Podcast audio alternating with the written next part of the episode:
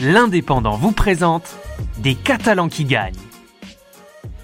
Tous les jours, du dimanche 20 décembre au 9 janvier 2021, découvrez dans l'Indépendant et en podcast une personnalité qui a marqué l'année 2020. Les Catalans qui gagnent, une opération de l'Indépendant en partenariat avec la région Occitanie, le Conseil départemental des Pyrénées-Orientales et le Club de l'écho de l'Indépendant.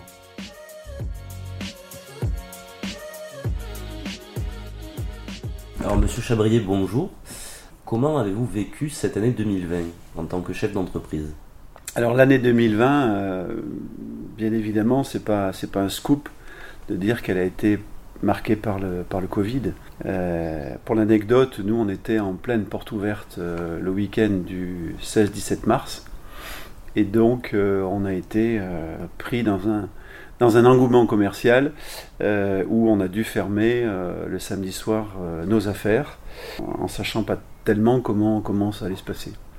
Donc, l'année 2020, ça a été surtout après un choc d'une journée où on se pose des questions un petit peu qu'est-ce qu'on va devenir, comment, comment, quelles vont être les conséquences de, cette crise? On, est fermé, nos entreprises sont fermées, 1600 personnes sans travail, donc euh, quelles vont être les conséquences? Et donc après une, une journée, j'ai envie de dire, de, de réflexion un peu émotionnelle, après, vous passez dans l'action, c'est-à-dire que vous, ben, vous regardez toutes les solutions que vous pouvez euh, mettre en place pour, euh, entre guillemets, assurer euh, la sécurité de, vos affaires, des gens qui travaillent, que ce soit des mesures sanitaires, que ce soit des mesures financières. Il faut s'organiser pour que, pour que l'entreprise continue, que les entreprises continuent. Et donc, on est rentré immédiatement dans cette, dans cette démarche-là. Et, et, le mois qui a suivi l'arrêt du mois de mars a été, a été pour nous consacré à ça euh, essentiellement pour se projeter dans un avenir euh, à, à, à, court et moyen terme. Et justement, en, en parlant d'avenir, vous avez lancé des réflexions. Quel est le gros projet qui attend le, le groupe Trésol Chabrier? Alors d'abord, ça a été d'essayer de, de sortir le moins mal possible de cette année 2020. Vous imaginez, parce qu'avec euh, un deuxième confinement par la suite, euh, auquel on ne croyait pas, hein, moi j'étais persuadé que nos dirigeants euh, avaient, avaient effectivement anticipé euh, la suite et qu'au sortir du 11 mai du premier confinement, on aurait une reprise d'activité et des conditions, dans des conditions sanitaires complètement maîtrisées bien sûr, mais une reprise d'activité qui, allait durer. Bon, on n'imaginait pas un deuxième, un deuxième confinement, donc on a surtout essayé de d'abord sauver l'année 2020, faire en sorte que l'impact sur nos comptes soit le plus léger possible, et donc on a toutes les, entre, toutes, les, toutes les populations chez nous ont été mobilisées pour la reprise et, et on a eu une période qui a été très, intéressante et très fructueuse sur le pour faire simple, sur le deuxième quadrimestre. Euh, ensuite, euh, euh, les, réflexions qui sont, c'est des réflexions qui concernent les conséquences sur les comportements des gens après une crise sanitaire telle qu'on vient de vivre.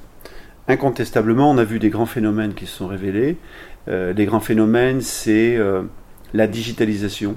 Euh, Rappelez-vous, euh, au mois de novembre, euh, tout le monde essayait de faire en sorte que les petits commerces du centre-ville puissent se digitaliser pour en fait faire quoi? Ben, Pour répondre aux attentes de leurs clients. Et la digitalisation, c'est pas que le propre des multinationales et c'est pas le propre que des grands groupes. Donc, nous, ça nous a mis en éveil sur ce sujet-là. Euh, nous sommes concessionnaires de marques automobiles, donc on a déjà un certain niveau de digitalisation, mais l'année 2021, ça sera la transformation complètement de nos entreprises tournées vers la digitalisation. Je pense que on reviendra plus en arrière. Enfin, moi, je ne fais pas partie des gens qui, qui se disent qu'on va retrouver la vie d'avant. Je pense que la vie sera différente parce que, euh, parce que les comportements des, gens auront été impactés par ces crises sanitaires.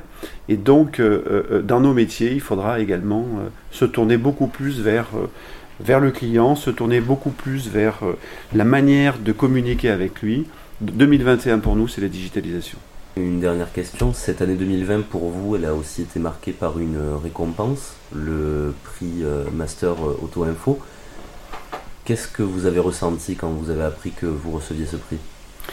Alors d'abord, j'ai ressenti, euh, j'ai envie de dire, beaucoup de bienveillance de la part de mes collègues parce que ce prix-là, c'est pas un prix auquel on peut concourir en fait. Hein. Il y a des prix dans notre métier auxquels on peut concourir, donc on s'y prépare, on présente des chiffres, euh, on vient nous chercher, on nous dit qu'est-ce que vous avez fait, etc. Celui-là, c'est un prix entre guillemets surprise, donc on s'y prépare pas. Moi j'ai été appelé par les gens d'Auto-Info deux trois jours avant, ils m'ont interviewé au téléphone. Euh, et avec une vidéo pour, pour me dire ben voilà, on vous a choisi dans ce système-là. Donc je, l'ai ressenti comme, un, comme, un, comme une vraie surprise. Donc euh, une vraie surprise, c'est un véritable honneur, même si je ne recherche pas les honneurs. Et donc euh, en même temps, ça m'a fait beaucoup de beaucoup plaisir par rapport au travail qu'on a pu faire pendant 30 ans, par rapport à ce qu'on a construit, pour les gens qui nous ont accompagnés.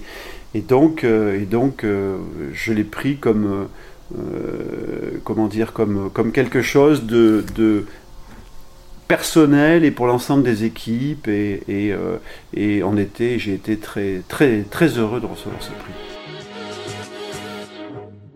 Vous avez écouté Les Catalans qui gagnent, un podcast produit par votre quotidien L'Indépendant en partenariat avec la région Occitanie, le Conseil départemental des Pyrénées-Orientales et le Club de l'écho de l'Indépendant.